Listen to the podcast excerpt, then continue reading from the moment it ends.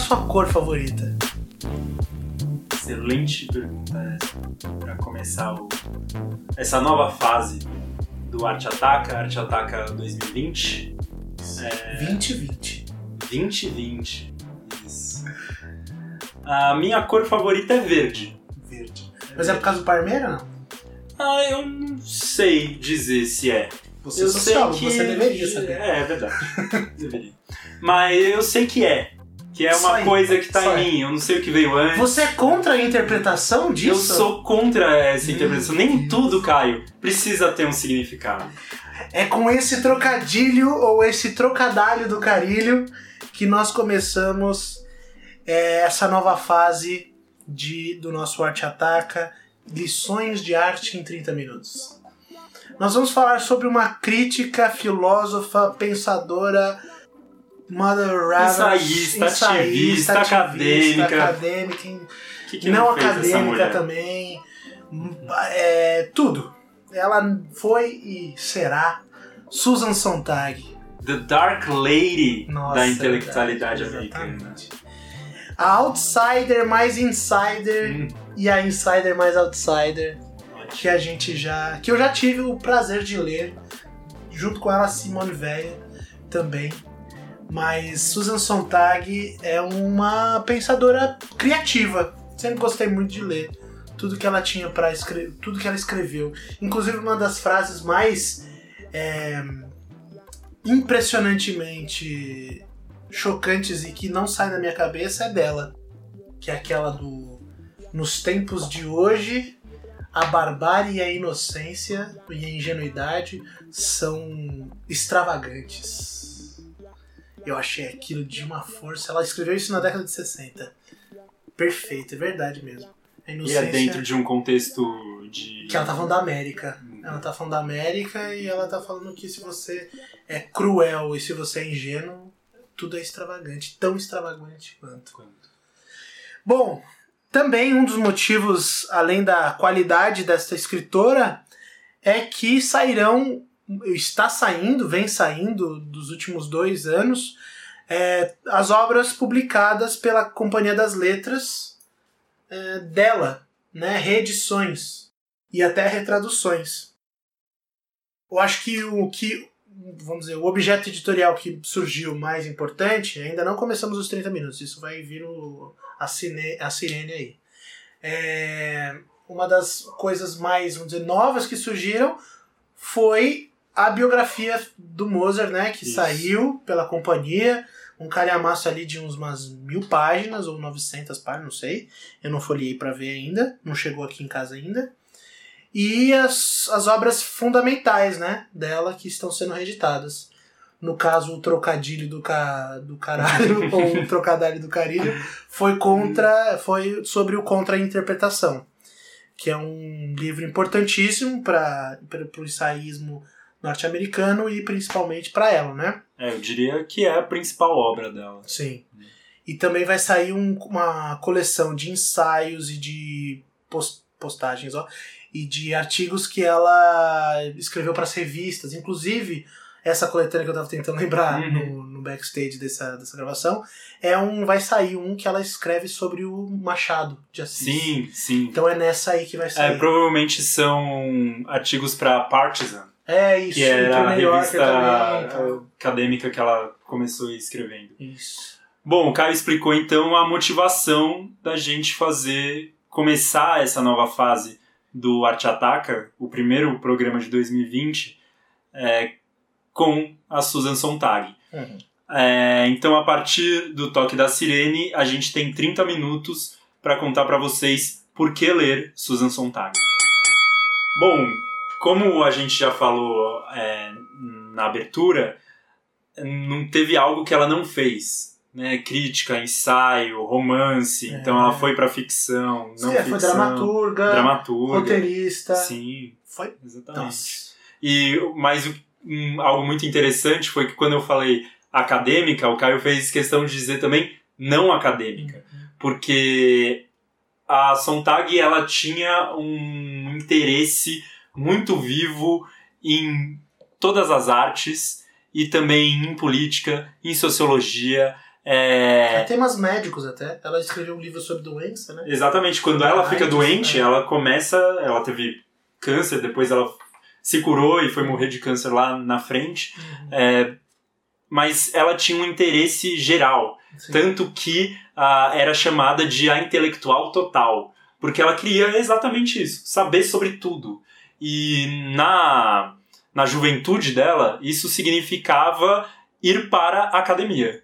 Era lá que ela ia achar, encontrar esse espaço para falar sobre é, os assuntos que a interessavam. Ainda mais sendo mulher. Exatamente, ainda mais sendo uma mulher nos Precisava anos Do 50. título, né? Exatamente. É, mas isso não, não- Ela não conseguiu ficar por muito tempo dentro é, dessa bolha, né? A academia não, não dava conta do tipo de, de produção que ela queria fazer, né?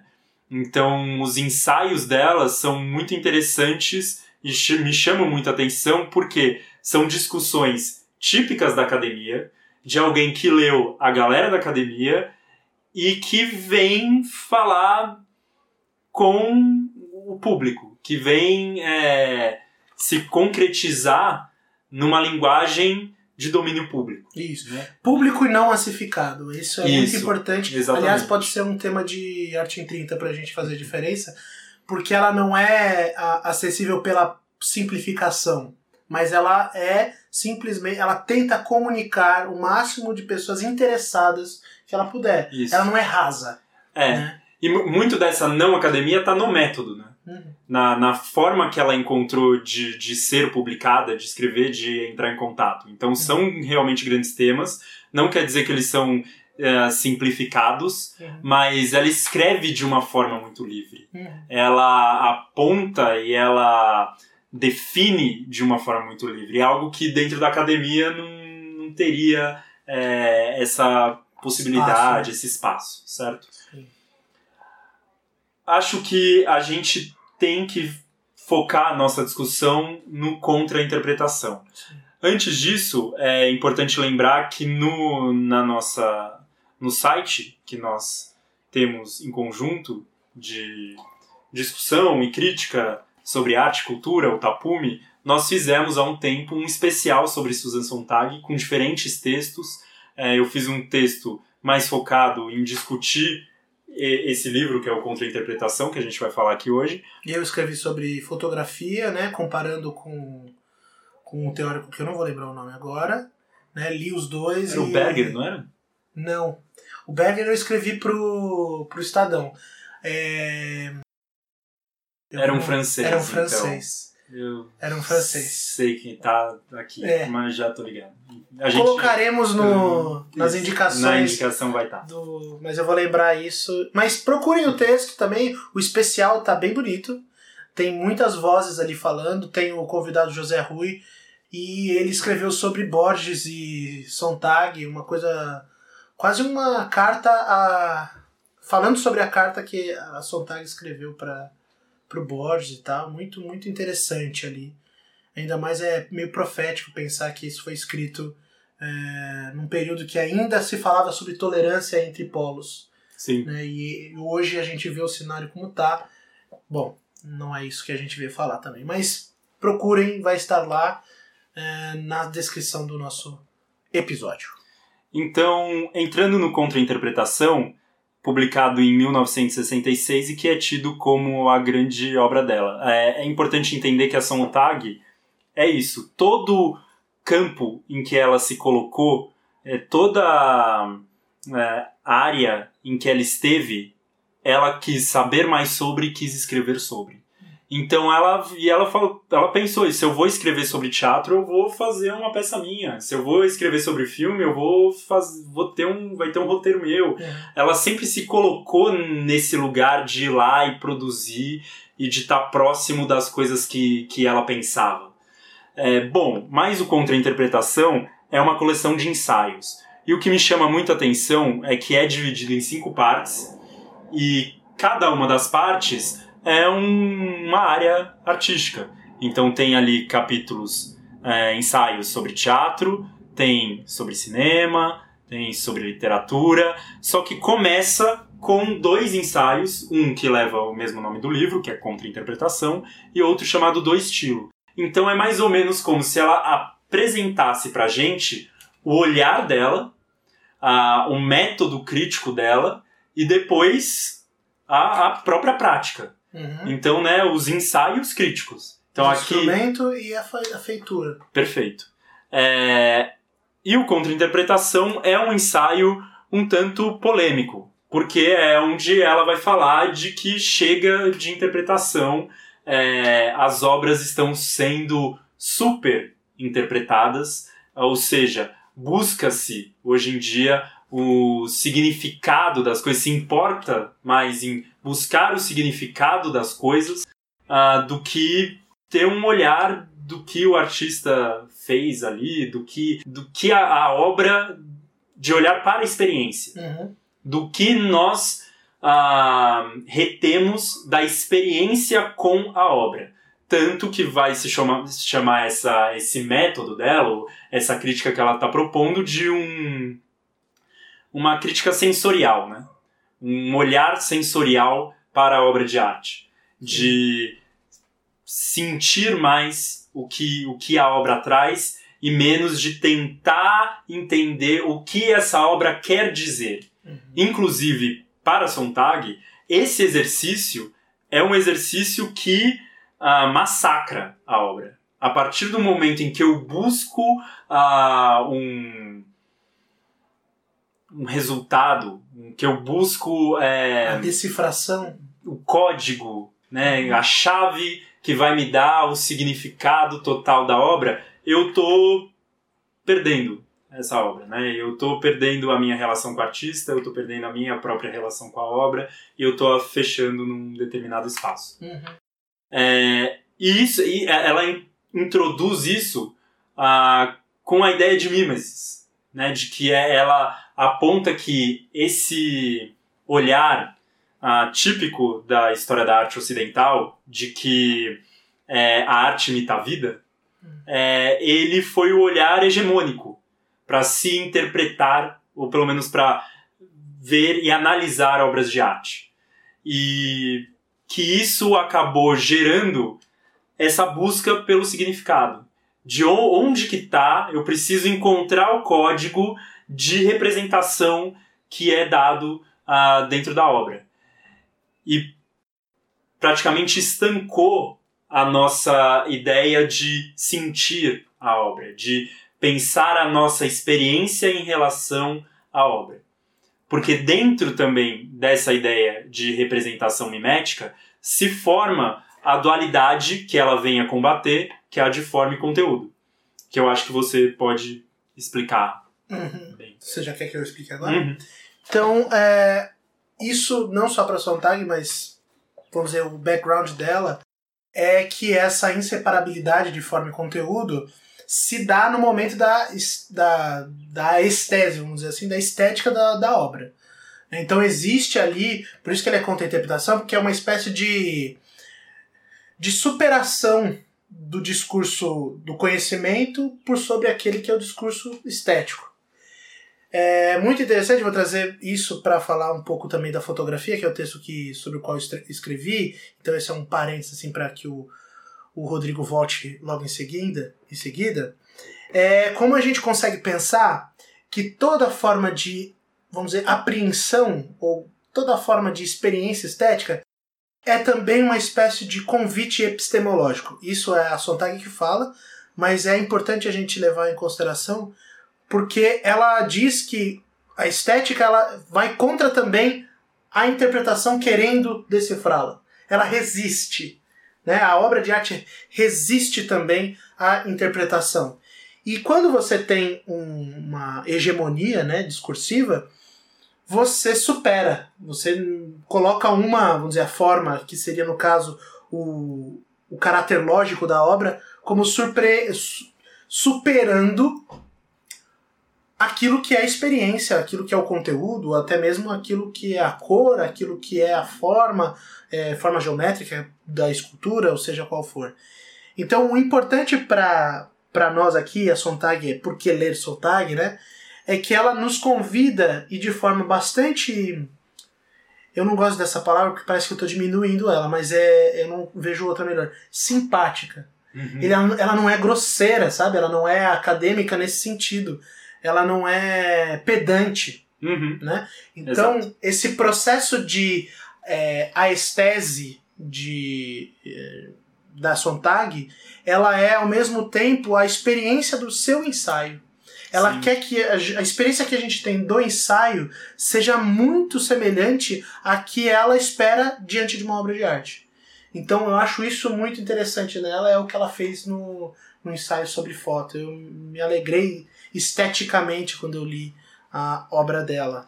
E que faz todo sentido com o que a gente discutiu antes da negação dela em relação à academia. Sim. De não fazer esse tipo de discussão dentro do ambiente acadêmico. E que faz muito sentido com o com esse conteúdo, com o que ela acredita. Porque o que ela está dizendo é que quando a gente fecha a interpretação em, nessa dualidade, nesse confronto de forma e conteúdo, a gente apresenta uma forma de ler a arte. Uhum. E que isso é muito fácil de ser elitizado. Algo, aqueles que dominam uhum. a forma, a leitura da forma, é, e aqueles que têm repertório suficiente para enxergar significados dentro do conteúdo vão ser aqueles que vão conseguir fazer uma melhor leitura da arte. Sim. Então, quando ela propõe essa estética da sensação, ela tá fazer, ela tá abrindo, na verdade. Ela tá falando de que a, a o olhar, a análise sobre arte é, é, tem que ser mais democrática, porque essa questão da sensação é algo que todos temos. Uhum. Olhar para a arte a partir da nossa experiência é algo que ninguém precisa ter uma faculdade ou uma bibliografia. Sim, ou mesmo ter uma nomenclatura. Porque aí eu acho que a resistência da academia se dá justamente nesse ponto, né? Uhum. É, ela ela não é ela não vê como negativa a academia Sim. ela vê como encastelada esse é o problema é. e ela tem por ser ativista por ser mulher por viver essa espécie de restrição é, ela sabe muito bem o que significa poder, e saber é poder, naquela época é uma discussão muito em voga, inclusive. Então chega um momento em que ela é, pensa coisas, e, e, de novo, né, é sempre importante dizer que ela não simplifica, mas ela aposta em coisas que são, vamos dizer, não, cons, não de senso comum, mas meio que consensuais. E ela pega essas pistas porque ela pensa, o artista sabe disso, assim como nós sabemos. Tem um trecho que é, eu acho que o primeiro parágrafo do primeiro ensaio do livro sobre fotografia dela, em que ela fala o seguinte: Toda foto que nós tiramos é bonita. Mesmo feio, na foto é bonito. Porque se você tirou foto, é porque você quer transparecer algum belo, mesmo que esteja no feio. Então, é, ela dá uma, um caráter, vamos dizer, quase mecânico na, no olhar da, da fotografia, ou seja, da arte, de que até mesmo aquilo que causa ojeriza, ela é uma produção de beleza. Porque ela está num, num espaço epistemológico de beleza, do que é o belo, do que é o estético. Então esse jogo que é da, vamos dizer, da comunidade, da convivência, da convergência de todos os olhares estéticos, seja o mais especializado, seja o menos especializado, é, é dali que se parte. É uma sensação que todo ser humano, por sua humanidade, consegue compreender, mas ela vai escavando. Ela não vai negar a indústria cultural, Exato. ela não vai negar o, a massificação da arte, uhum. a redução Isso é muito importante pontuar, porque já que a gente está fazendo é, um especial de pós-modernidade, uhum. né? São três episódios que vão ser lançados a, ao longo desse dos próximos meses. Uhum. É, a sensação, a experiência sensorial que ela propõe não é fim, é. Né? É, o, é da onde se parte. Isso é muito importante, sim, sim. porque é, é essencialmente pós-moderno essa ideia de, de que, relativismo de total, relativismo total, é. de ah eu sinto isso com em frente a essa obra. Uhum. Então, por que, que ela precisa ter esse. Não tem certo e errado. Não é nem de longe é. isso que ela está fazendo. Na verdade, ela não quer que a arte vire pura gratuidade. Uhum. Então, não é simplesmente você colar uma banana na parede e vender isso por milhões. É, é que existe uma, um certo discurso que precisa ser experienciado e não decifrado.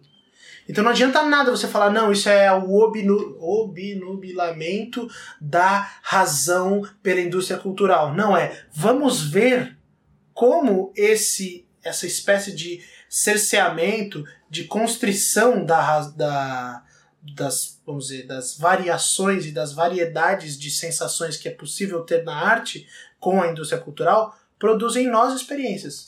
E o que é uma obra de arte boa diante de uma arte de, de uma obra de arte ruim?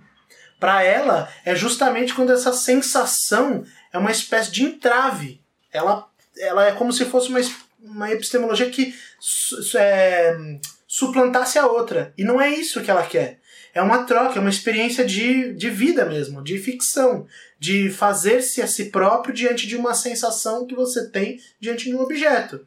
Por isso é sensorial, né? Você tá não é que você está decifrando o outro, mas vocês estão criando um espaço de convivência e de vivência. Você, sujeito, e o objeto, obra. Tem uma frase dela que é: a interpretação domestica a sensibilidade. Isso. Que eu acho que tem muito a ver com isso. É. Porque é essa questão de. A, a interpretação não permite mais que a gente olhe para o nosso sentimento, que é essa primeira. A, esse primeiro momento com a obra. Uhum. Né? A gente já perde isso, porque a gente já está indo para a obra ah, esperando encontrar os significados. Uhum. Tipo, parar em frente ao quadro e procurar onde está o Oli. É, pode né? crer. É e, e é isso que ela tá Sim. querendo. Ah, e sensibilidade animar, né? é diferente de sensação imediata. Sim. Porque ela fala de se demorar diante do quadro, hum. ler e reler, é, atenção, cuidado. É isso, é quase uma posição ética né, do, do receptor e do autor também. Porque o autor, quando respeita o, o leitor ou aquele observador, ele não vai fazer uma gratuidade. Então é realmente é instaurar um espaço de convivência e não de convivência naquela na cirandeira que a gente vê uhum. muito hoje. Ah, não, a arte tem que ser é, como fala? É, interativa. Interativa. Interativa. Não, tem que ser interativa necessariamente. Pode ser uma pintura que ninguém possa tocar porque senão vai estragar, pode ser algo que desapareça, sei lá eu, pode ser uma fala ou porque algo quando assim. ela é interativa ela é mais democrática. É, não é né? assim também, né? Politização Exatamente, barata, né? É. Então ela evita isso. É, eu acho que os ensaios de fotografia para mim foram eu já tinha lido Contra-Interpretação, acho que foi o primeiro livro que eu, o primeiro livro que eu li. Mas quando eu li o sobre fotografia, me surpreendeu porque ela é um livro muito bem é, editado, inclusive pela companhia, é, em que mostram as fotos das quais ela fala.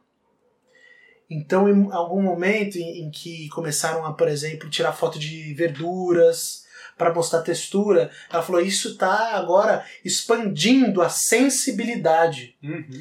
Não é porque verdura chegou e isso é importante para o, sei lá, eu para uma discussão sobre alimentação. Não, é a textura. Hoje a gente olha, hoje não, né? A época da foto parou-se para olhar para para as veias, para as coisas, assim, né?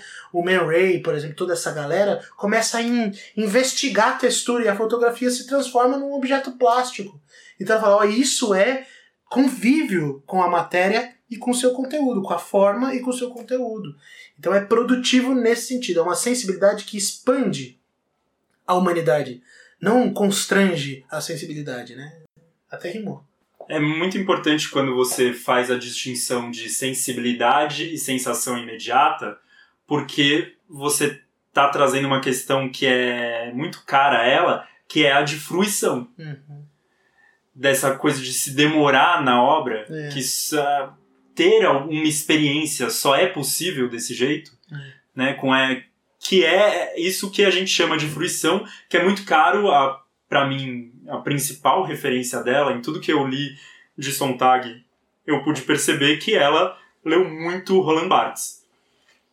E ela tem até livro falando sobre Roland Barthes que já escreveu sobre o prazer do texto, que escreveu muito sobre essa questão de uma experiência com a obra, né? Essa uhum. fruição muito mais no campo da literatura do que da, das artes, né? Mas de que é, encontrar esse prazer não nesse imediatismo, Uhum. mas nessa relação E também que não, se- que não se é, faz. não é mastigar, não é, é não é como se fosse algo, é, uma bactéria que fagocita só para sobreviver. É o prazer da, do- da gula. É o prazer realmente vicioso. Vicioso no sentido, vamos dizer, pagão do termo, de que você está se demorando porque você não quer que essa experiência acabe, porque ela está te tocando, não necessariamente de modo bom, mas porque ela está te transformando de certa forma.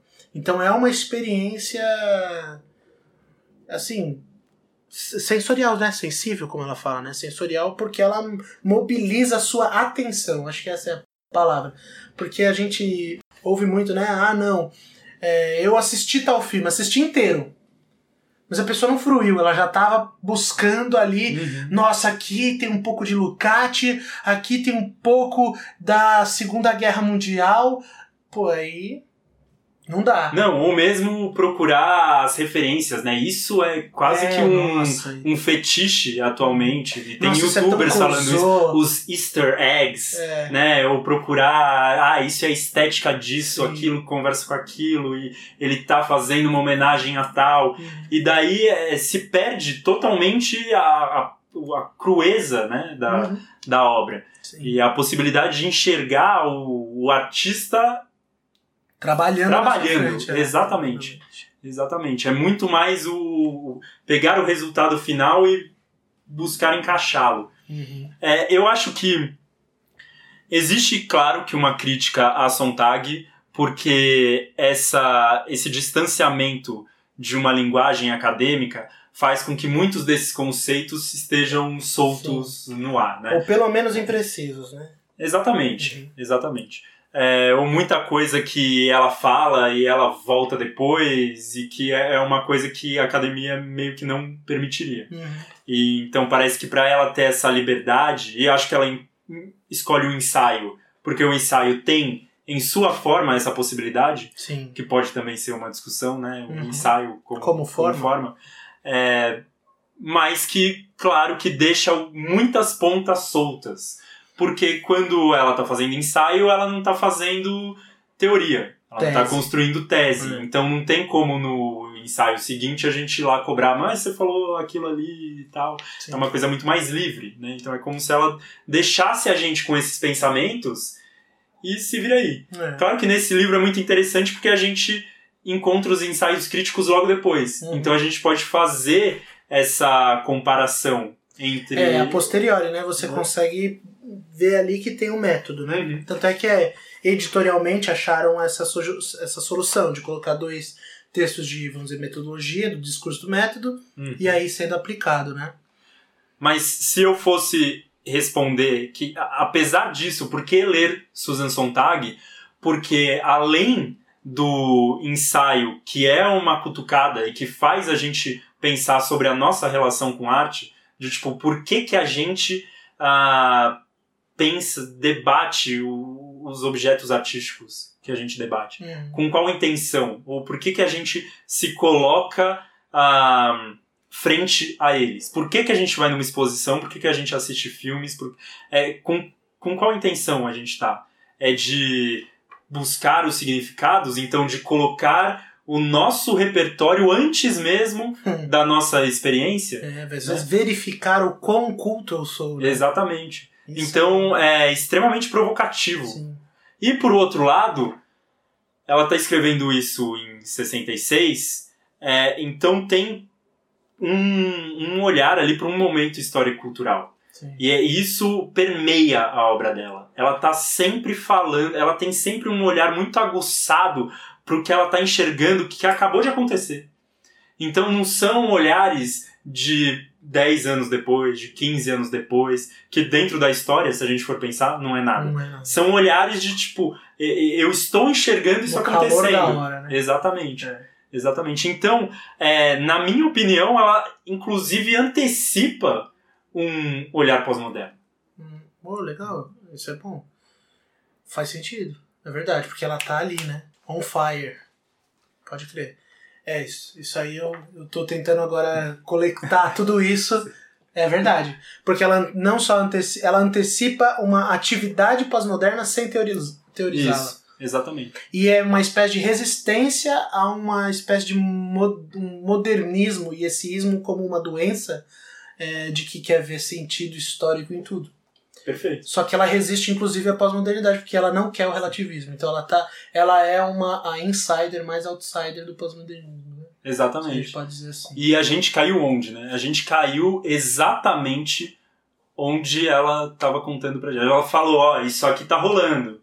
Tá acontecendo isso. A gente tá começando a ver a arte desse jeito. Não começando, né? Mas existe esse processo em que a gente tá cada vez mais interpretando, fazendo as relações uh, do conteúdo e emprestando áreas do conhecimento pra- é verdade. A psicologização das a coisas. psico- exatamente. E hoje a gente está onde? É Uhum. totalmente isso. Uhum. Né? Existe uma crítica en- engajada, esse engajado eu tô fazendo aqui aspas, Uhum. Que é essa busca por uma politização, E por uma um- espécie de redenção, né? isso, por um contexto sempre histórico, cultural, que parece que a arte tem obrigação de ter em si. Uhum. É, eu acho que. Bom, a gente eu acho que respondeu por que ler Sontag. Os livros que saíram, eles são os últimos, né? A Contra-Interpretação e o A Coletânea, que eu não vou me lembrar o nome, é, mas vai estar lá no, no link. Já estão disponíveis para pré-venda, mas vale a pena, né? Dar uma folhada. O Sobre Fotografia é um dos meus favoritos dela. Tem a biografia. É uma mulher escrevendo em tempos de sombrios aí. É importante ler essa galera. É, hum, O fotógrafo, né? O Philippe Dubois. Exatamente. Philippe Dubois. Isso. Exatamente esse. Boa. E chama O Olhar Fotográfico o livro. Perfeito. É, Le Regard de Photographie. Esse é Isso é interessante, né? Ela se colocava muito em diálogo. Sim. Então, isso com o Barthes. Acho que o Benjamin é outra referência muito Ah, a fenomenologia clara. francesa. Exato. né? O Sartre. Merleau-Ponty, Sartre, Camus, né? Então, o Dubois é uma um diálogo, vamos dizer, que eu fiz. Ela não cita ele, mas eles tratam da mesma coisa, né? O Dubois eu acho que é um pouco posterior esse texto. Não, e ela, ela dificilmente citava, mas era claramente Sim. ela estava falando com, Sim, sim. com essas E é pessoas. porque ela estava Uhum. experimentando ali, né? Então ela estava desenvolvendo, vamos dizer, aparatos. Eu acho isso legal. Ela é uma, vamos dizer, tornando isso uma piada, é uma, tipo uma MacGyver da, da sensação, assim. Boa. Porque ela pega o que tá lá e, e constrói alguma coisa, né? Boa. Eu acho importante isso. É um, é um convite para que a gente faça isso mais hoje. Sim. Né? Leiamos, vejamos, assistamos, né? escutemos. Eu acho que qualquer pessoa que tem interesse, interesse em fazer análise de arte ou de pensar arte de um jeito um pouco mais elaborado tem que ler é, o Contra-Interpretação. Mas as pessoas, é, para todo mundo que se interessa por política, por um, é, uma visão rica de tudo que, que está ao nosso redor, né, dos tempos que a gente vive ou já viveu, a Sontag é interessante Sim. porque ela buscou ocupar todos os espaços possíveis, né? Sim. Seja na, na academia, seja fora dela, seja no ativismo. A hora que ela teve uma doença, ela foi buscar entender essa doença e, e falar sobre ela, né? Escrever Uhum. sobre o câncer. Sim. Então, ah, não só ler contra-interpretação, mas ler o Sontag é, Buscá-la sempre, ter como consulta, né? É importante sempre. Bom, estamos chegando no fim. Quase! 30 segundos para 30 minutos. É impressionante a gente falar de alguém que tem tanta riqueza de É. produção ah, em conseguir encaixar nesse tempo. É um convite. É um convite. É, o, é a resposta à pergunta por que ler Sontag. Perfeito. Bom, nos próximos programas a gente espera fazer mais episódios como esse, em que a gente traz algum autor e tenta é, fazer um, um- Não exatamente um apanhado, mas Hum. tal, talvez partir de alguma obra que chame mais atenção desse autor para fazer com que Instigar. as, instigar e fazer com que as pessoas ah, vão atrás é, dessa, dessa obra completa, enfim. Sim, sim, sim. É, acho que esse é um, é um caminho que a gente tem por aí. E claro, vamos seguir com programas mais teóricos, né? De discutir certos conceitos, Conceitos, certas sim. definições Uhum. e especificações de obras que nos chamem a atenção. Ficamos por aqui. Leiam Sontag. E não se esqueçam do Twitter, nosso meio de comunicação mais rápido e mais eficiente. E do- da página do Facebook, do site do Tapume, que estará ali descrito para vocês darem uma olhadinha nos nossos textos produzidos. E curtam, compartilhem, mostrem para os seus colegas. É, troquem ideias entre vocês e conosco. E é isso. Um beijo de em vossos corações. E para de interpretar, porra. Boa.